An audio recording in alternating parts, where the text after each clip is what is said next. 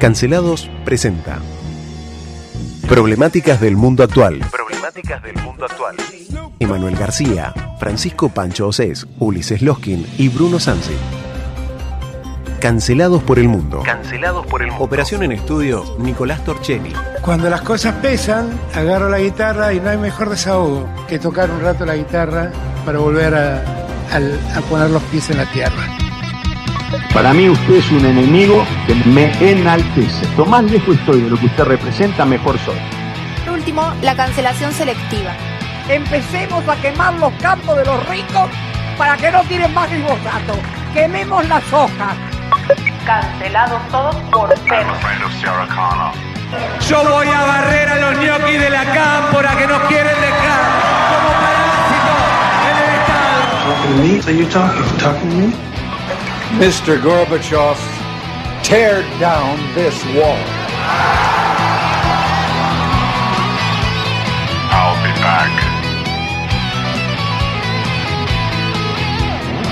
Muy buenas tardes, martes 23 de agosto de 2022. Quien les habla, Ulises Loskin, acá en la sección editorializada de Cancelados por el Mundo, Problemáticas del Mundo Actual.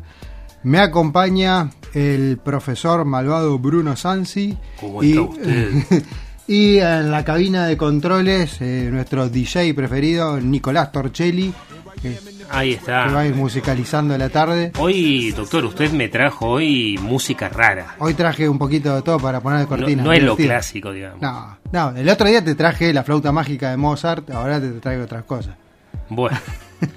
¿Por qué? ¿Tenemos un programa especial hoy? ¿De qué no, vamos a hablar? vamos a hablar un poco de. Vamos a dar una recorrida rapidita por el mundo, como solemos hacer, pero vamos a hablar sobre todo de temas eh, relacionados a la democracia. Bueno, perfecto. Esto que tanto nos preocupa, que tanto nos ocupa y que, bueno, eh, las últimas 24, 48 horas hemos tenido una dosis de antidemocracia durísima. Bueno, que- usted, doctor, tiene el, una app que es que habla de los sismos, ¿no? De los de terremotos. los terremotos, sí, un terremoto antidemocrático. Y este fue un terremoto antidemocrático. Más la o verdad. menos, una cosa así. Así que bueno, vamos a hablar un poco de eso. Le vamos a ir contando a la gente las noticias. Ayer dimos pocas, pero buenas.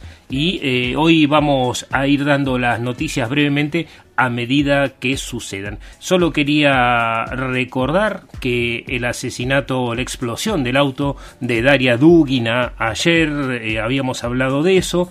Eh, es la hija de Alexander Dugin, el Rasputín de Vladimir Putin, digamos. Eh, hoy salió a contestar el Estado ucraniano diciendo que ellos no habían sido los responsables de eh, la bomba que pusieron en el auto de Dugina, posiblemente como blanco, teniendo como blanco a su padre, sino que fue la E FS FSB que vendría a ser la ex KGB. Eso no se va a saber, va a ser uno de los misterios que escribirán nuestros hijos o aparecerá en la futura internet, en, las, en los futuros éteres allá por adelante dentro de las teorías de conspiración, porque es una cosa muy difícil de saber. No descarto yo que hayan sido los ucranianos que seguramente si hubiera sido Alexander Dugin el que explotaba, hubieran dicho fuimos nosotros, pero como es la hija, nunca lo vamos a saber porque ahora negarlo es el juego, ¿no? Es parte de esta guerra híbrida. Exactamente. Pero bueno, vamos a empezar hablando de Japón, si te parece. Eh, vamos a Japón. Que un tiene, saludo a Moro Macías. Que tiene un problema con el consumo de alcohol. Que Pero- la gente se emborracha. No, todo lo contrario. El consumo de bebidas alcohólicas entre los jóvenes ha bajado en Japón y las autoridades quieren revitalizarlo. Sí, así como escuchan, revitalizar la industria de las bebidas alcohólicas y solucionar los problemas. ¿Qué sucede? Durante eh, ¿Quieren solucionar los problemas del alcohol durante- alcohol? Claro, la, la campaña es una campaña que dice saque viva, o sea, saque por la bebida que es el licor de arroz, este El saque. Claro, sí, el saque. El saque. Y nada, el problema es que ha caído muchísimo la recaudación de impuestos asociados al consumo y la producción de bebidas alcohólicas y están con un déficit interesante. Vos fíjate A que eh, la recaudación de impuestos sobre el alcohol disminuyó en el ejercicio fiscal de 2020 en, presta atención, 110 mil millones de yenes, que es aproximadamente 800 millones de euros. Bien. Por falta de consumo de. Exactamente. De alcohol en general, digamos. Sí, sí, sí, sí. Y, o sea, esto implica, dice que aproximadamente el gasto per cápita de alcohol en bares y restaurantes en 2020 fue de unos 65 euros por persona, eh, que es la mitad de lo registrado en 2019, o sea, Bueno, antes de la pandemia. Le digo el problema que tienen los, los japoneses. Estamos empezando a escuchar la intervención de Nicolás Torcelli. Ahora vamos a eso, pero le cuento que el problema del alcohol está asociado a la falta de sexo en Japón. Exacto, usted me mira así. ¿Y por qué? Porque eh, no solamente bajó el consumo de alcohol, sino que como la gente socializa menos, copula menos también. Entonces parece ser que el alcohol, eh, la necesidad de beber y de desinhibirse estaría también asociado a la necesidad de reproducir a la población porque está en tasa negativa de crecimiento poblacional Japón lo cual significa que hay muy poca gente aportando en el sistema para pagar las jubilaciones y recordemos que los japoneses suelen tener una vida muy larga, así que están fomentando el sexo y también el consumo, consumo del alcohol. Una cosa lleva a la otra, dijeron los japoneses. Mirá así vos. que saque viva. Bien ahí. Bueno, estamos escuchando eh, de ¿Qué fondo estamos escuchando? Una banda de hip hop mexicano. ¿Qué es el hip hop? Gangsta, gangsta narco hip hop eh, mexicano. Eh, Nada, dice, yo no creo en la democracia, se llama el tema. A ver. Búsquenlo, mi- La raza le emocionan, con Justin Bieber su campaña promocionan, prometen, mientras más duro te la meten, mienten, para Bueno, que el culo te reviente. Bien, aguanta. Bueno, bueno, bueno, bueno. Ahora Una- entiendo por una- qué lo de gangsta. Una descripción muy gráfica del accionar político. eh, Bueno, pero vamos a hablar de eso ahora. Sí, vamos a hablar de eso. Bueno, así que vamos a, a nuestra. ¿Qué? Me trajiste Jota. música sin pasar por Prometen mientras más duro te dicen. Eh, Terrible, bueno, sí, terrible. sí. Así que bueno, entonces bueno, vamos, vamos al tema de hoy, vamos dando las noticias a medida que vamos Bueno, visitando cada país. Vos imaginate si a la gente acá de- el- del clima, ¿no? Las chicas del clima de la televisión, sí, por ejemplo, le erran un día en la promoción del clima. ¿Qué puede pasar? Y nada, qué sé yo. Bueno, o sea, en como un- viene la mano, es lo más normal del mundo, errar el clima. Tal cual. Eh, bueno, en Hungría no pasa eso y eh, cesan a los meteorólogos por pronóstico errado del clima en Hungría. ¿Cómo, Este, a- cómo? Amigo tuyo, sí. Fallar en el pronóstico del clima tuvo consecuencias drásticas para dos meteorólogos en Hungría. ¿sí? Hay protestas por los despidos. Entonces, Ah, la de los petardos, decís vos. no. No, no, sí, porque iban a tirar petardo esa noche y estos chicos dijeron que eh, iba a llover. Entonces suspendieron los petardos. Los fuegos artificiales, del no petardos. Sí, que se festejaba Sant Istvan, San Esteban, Exactamente. que es la fiesta nacional húngara. Bueno, y por eso los dejaron a todos sin trabajo. Porque no llovió. Porque Esto me no hace llovió. una película esta, ¿cómo se llamaba? La película del, del pronóstico del tiempo, la de, eh, la de este mu- muchacho con bigotes muy gracioso que salió en Netflix, la última. Eh, Eh, Rick Gervais. No, no, no, el, el argentino. La película Ah, esta bueno, del, de Franchella, de. Franchella, exactamente. Que él se equivocaba y llovía. Acá fue al revés. Acá dijeron que iba a llover, suspendieron la petardeada porque decían que iba a ser peligroso con el agua. eh, la suspendieron una semana porque, bueno, venían muchos turistas y no llovió. Y no llovió, exactamente. Bueno, Y- esto es un accionar más de estos eh, de estas cuestiones demagógicas y casi tiránicas del presidente Orbán de Hungría, que va sumando una más. Granizo se llama. Exactamente. Granizo. Acá no hubo granizo y los echaron. O sea, que el presidente echó a dos personas por no adivinar si llovía o no esa noche. Exactamente. Bueno, le cuento una más de Orban, ya que estamos y vamos a entrar en esta cuestión de la democracia. Anoche eh, vencía el plazo que la Unión Europea le había dado a Víctor Orban para responder acerca de la implementación o no de regulaciones europeas contra la corrupción. ¿Qué significa esto? Significa que eh, cuando vos entras en la Comunidad Económica Europea, te atenés a las leyes del Parlamento Común. Y esas leyes dicen, por ejemplo, cómo contratar la obra pública para evitar cuestiones de corrupción, lo cual está muy en boga y somos noticia en el mundo en este momento. Entonces parece ser que Orban no las está aplicando, parece ser que hay favoritismos eh, en algunas contrataciones de obra pública y de algunas compras eh, con plata que brinda la misma Unión Europea y faltando apenas dos minutos para cerrar la noche húngara, ¿sí? Que la noche europea, digamos, porque tiene el mismo uso horario eh, que en la mayor parte de Europa, hay una sola hora de diferencia dentro de Europa, y ahí recién respondió una carta, no se sabe el contenido, pero parece ser que por lo menos eh, los diarios húngaros tienen miedo de que Hungría sea sancionada económicamente por no eh, ser claros en el esquema de la obra pública húngara. Mira vos. Quita. Cuidado, mucho cuidado Mirá vos, ahí está. Estamos escuchando Resistencia Suburbana. Resistencia Suburbana. suburbana. ¿Y dónde son estos muchachos? Si gana un represor, le tira encima a toda la policía. la gran Bukele. Claro. No, esto es música reggae combativo de allá de los prim- años 2000, años 2000, 2001, 2002. Ahora que me decís reggae me haces acordar a Bob Marley. Claro, Viste que muchos lo tildan como el gran independista, el que lucha contra...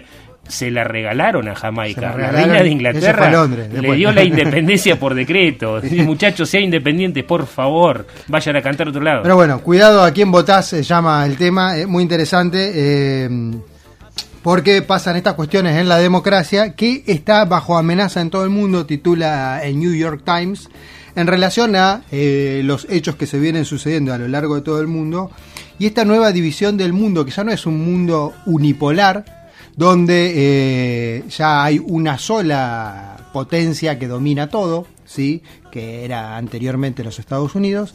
Después de la invasión de Rusia a Ucrania, eh, lo que es la- el orden mundial ya empieza a, a, a- a verse que va, se va a tratar los próximos años de un mundo multipolar. se empezó a mojar el papel. Exactamente. Se empezaron a mezclar las Se letras. empezaron a mezclar metas, un mundo multipolar, con varios, eh, varias potencias pujando entre sí, ¿no? Estados Unidos por un lado, China por el otro, y todo esto pone en jaque a este sistema que tanto nos habían convencido de que era el mejor de todos, la democracia, allá, allá por el siglo XVIII en adelante. Bueno, ahora empieza a... Esto yo siempre lo digo retomando a Joseph Fontana, que siempre lo, lo- por ahí lo, lo historiador catalán, para que la gente lo conoce. Bastante cancelado, por cierto, o sea, un tipo eh, interesante. Un capo. Que él dice, la democracia no es lo mejor, pero dentro de todo lo que tenemos es lo mejorcito, dice. O sea, eh, así que es una, una- Es lo que hay dentro de lo que se puede. es lo que hay dentro de lo que se puede. Pero bueno, Una cosa, una aclaración Sí. quería hacer, doctor Loskin.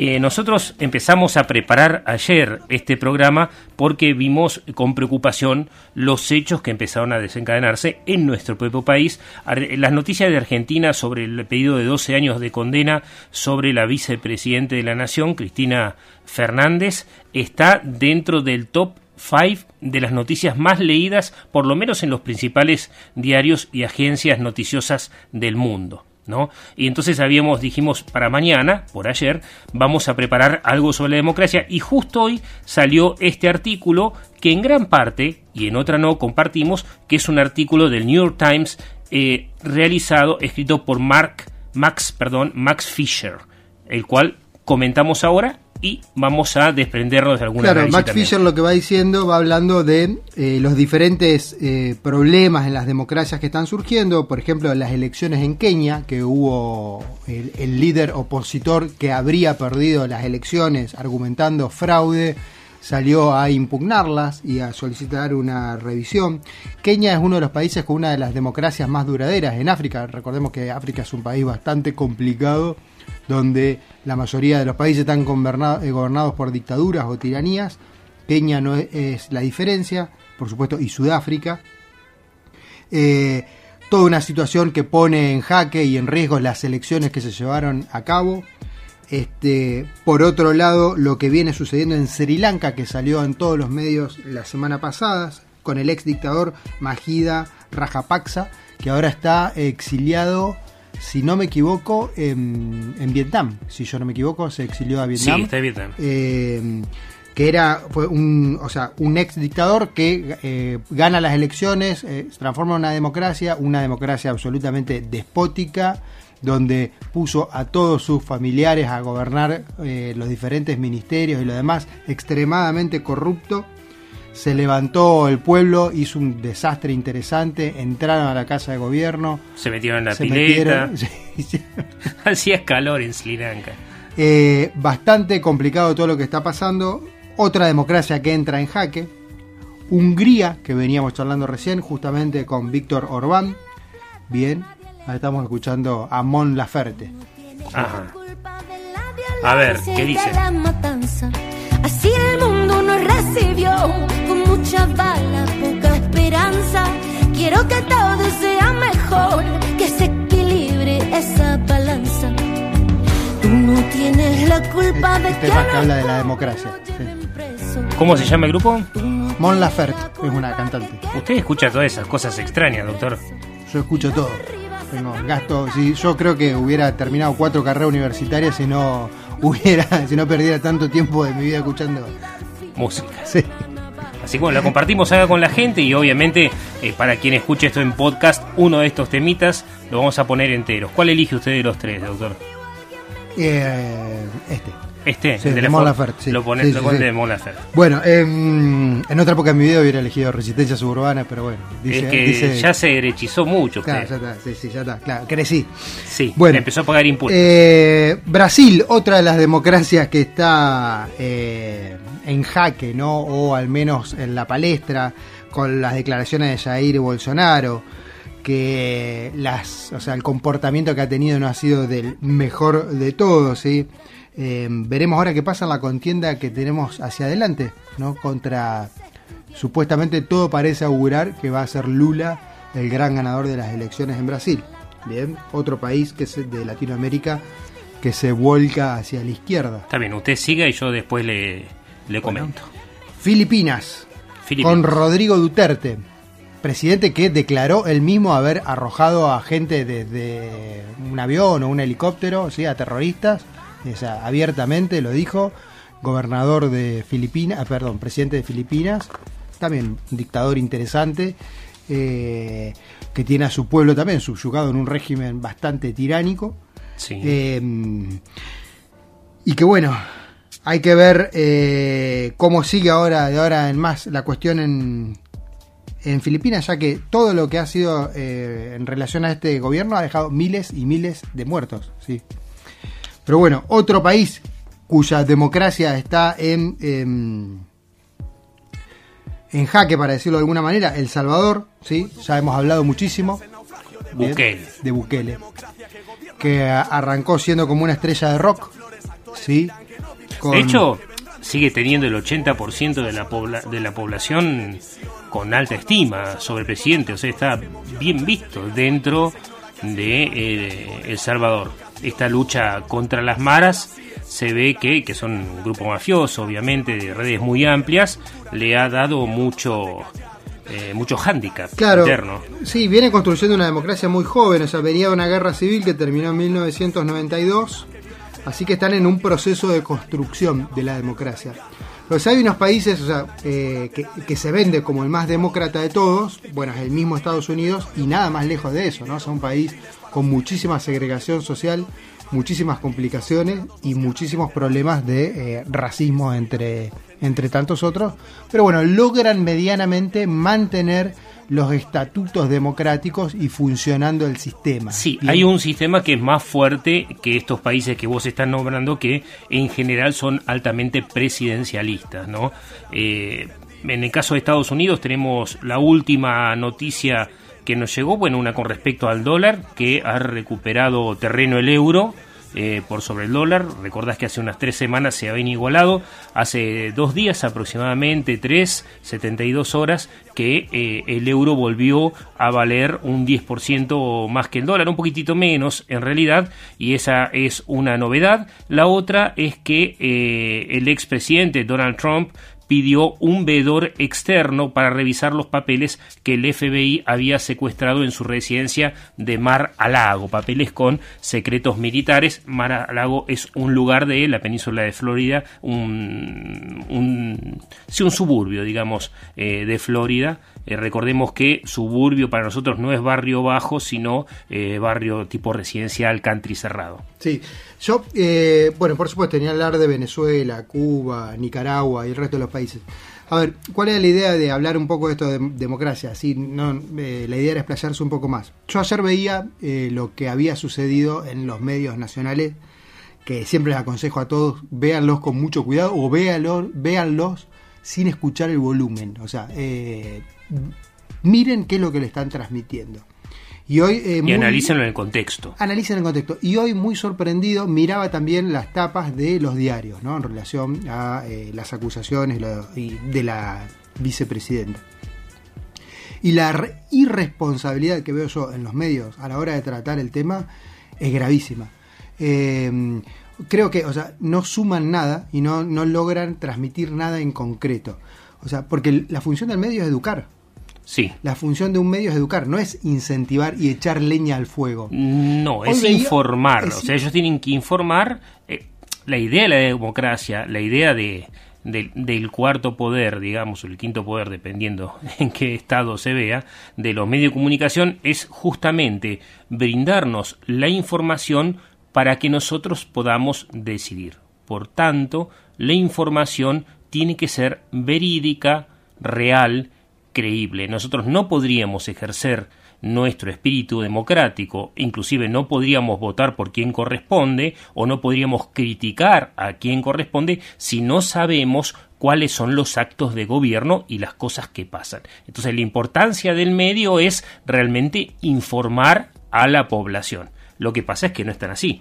No, no, no están así, sino que echan leña al fuego. Y yo ayer veía, por un lado, veía eh, dos Argentinas enfrentadas, ¿no? Por un lado, eh, lo voy a decir política, de la forma más política. atención, Atención. es el doctor Loskin ganando amigos en la Patagonia, dile. Veía un montón de viejas de Recoleta, ¿sí? Eh, que están que cuando no están en su casa viendo TN están tomando clonazepam eh, y por Que el usted otro- receta. eh. no, yo no.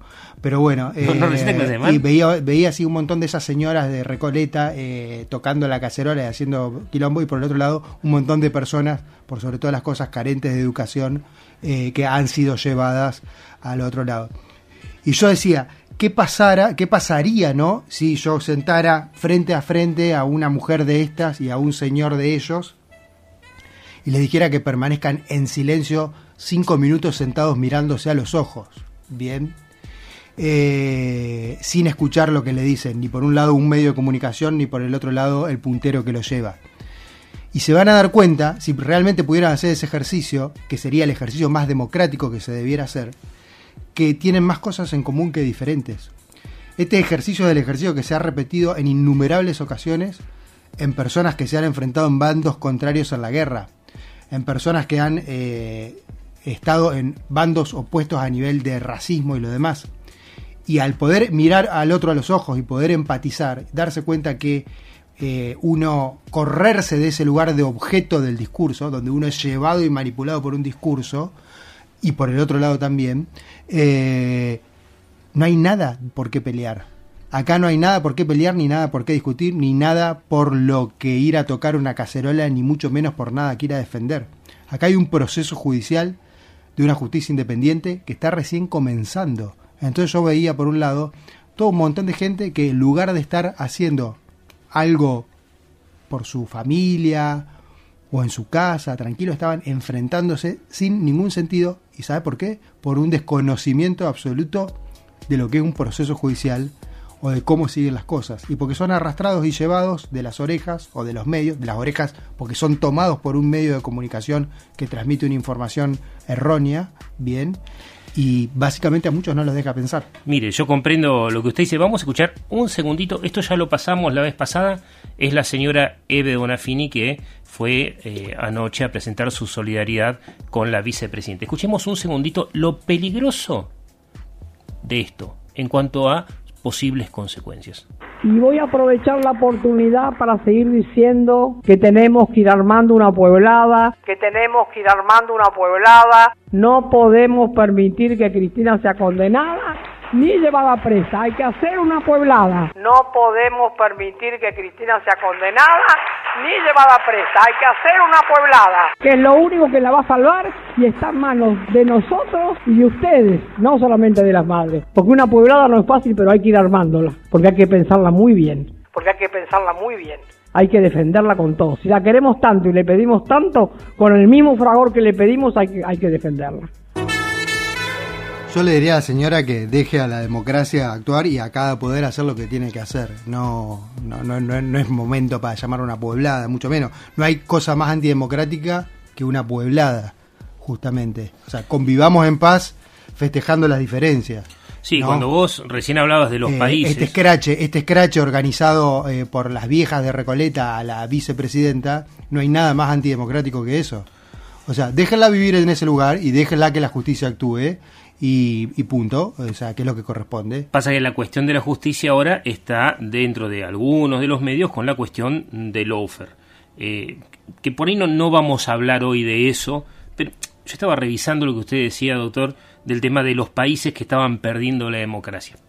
Mi diferencia con Max Fisher es que algunos países están perdiendo la democracia, otros recuperándolo y otros están en pleno estado autoritario y no se dan cuenta. Por ejemplo, él no habla de Myanmar, no habla de Haití, no habla de Irak, eh, apenas toca Venezuela, no habla de Cuba y, y, por ejemplo, él me plantea Hungría y Polonia como derechizadas, Brasil idem, evidentemente no va a pasar, Brasil se va a recuperar de eso, pero no va a resolver eh, su zanja, digamos, El Salvador y, Venezuela están en estado de sitio. El, el problema es cuando él habla de la República Checa y de Eslovenia, que no lo tratamos acá, dice que las derechas han avanzado, pero la gente ha sabido reaccionar, o sea, ha votado en contra. Lo mismo le pasó a Erdogan en Turquía eh, con el alcalde de, Estambul, si, mal no, me parece. Entonces lo que yo me pregunto es en qué lugar estamos nosotros de la posibilidad de... Porque, digamos así, la democracia evidentemente no está funcionando porque no está funcionando. Yo no veo funcionar en el país la división de poderes. ¿Sí? Hay un poder ejecutivo, un poder legislativo y un poder judicial. Deben ser independientes. Esa es la base de cualquier república liberal y es lo que tenemos, como diría Joseph Fontana. El tema es a dónde estamos nosotros y por qué la podríamos perder. Sí, creo que estamos en, en, en un proceso de, justamente, de, se va como diluyendo ¿no? el accionar de los poderes que salgan a, a, a, decir esto, ojo con que con la sanción, ojo con lo que van a hacer, ojo con las Por ejemplo, si la tocan a Cristina, ¿qué quilombo se va a armar? Dicen. ¿Qué significa eso en la democracia? Eso es una amenaza abierta así. Se ha detectado una amenaza. sí, claro, se ha detectado una amenaza, ver, es así, es clarito, a ver, no hay mucha vuelta con eso. O sea, no, no, se puede salir a decir abiertamente una cosa así. La justicia es independiente. ¿Y qué pasaría si eso pasa? ¿Quién sería el responsable? ¿Y quién sería Teniendo el en cuenta no. la historia argentina, ¿cuántos muertos habría? Y otra cosa, ¿quién creerá en ese caso, si hay dos bandos, que está defendiendo la democracia?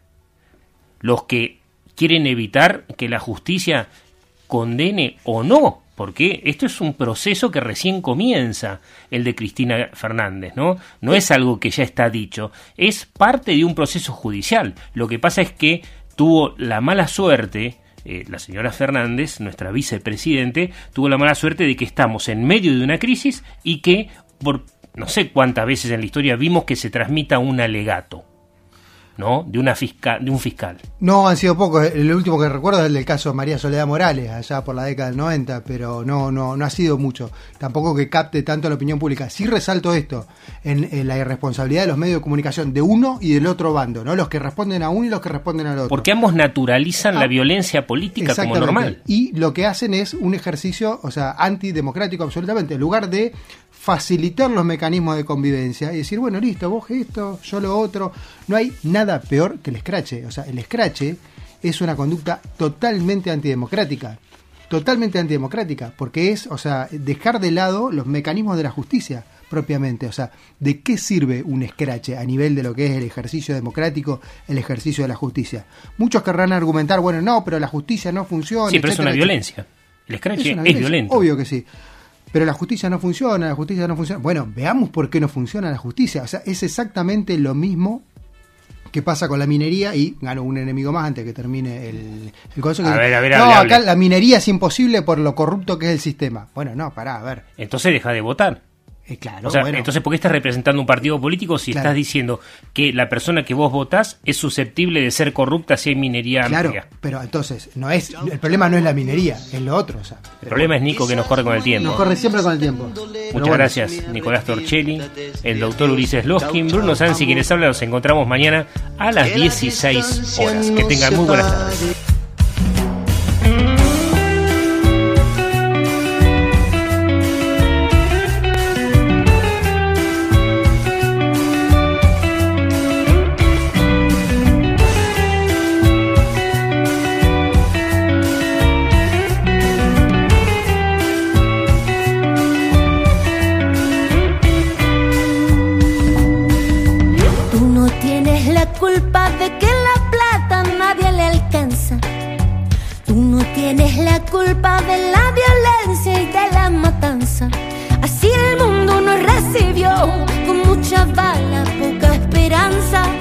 Quiero que todo sea mejor, que se equilibre esa balanza.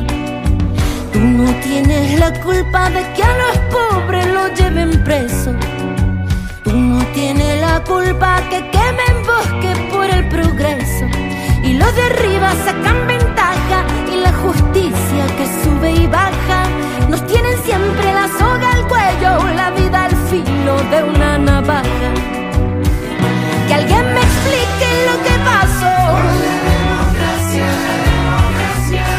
Me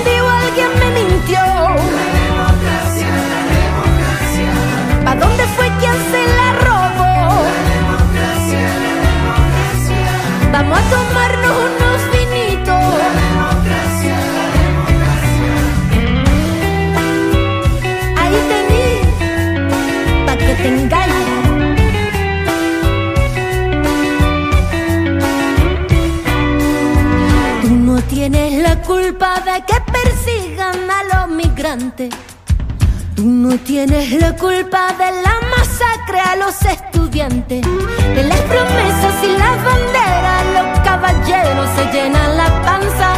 Aquí te van unas melodías y algunas rimas para la venganza. Que alguien me explique lo que pasó. Me confundí o alguien me mintió.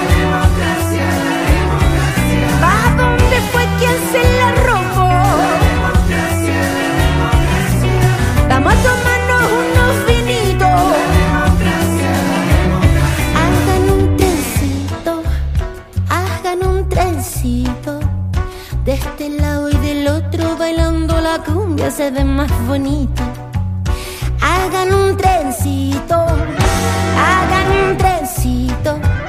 De este lado y del otro bailando la cumbia se ve más bonito. Que alguien me explique lo que pasó. Me confundí.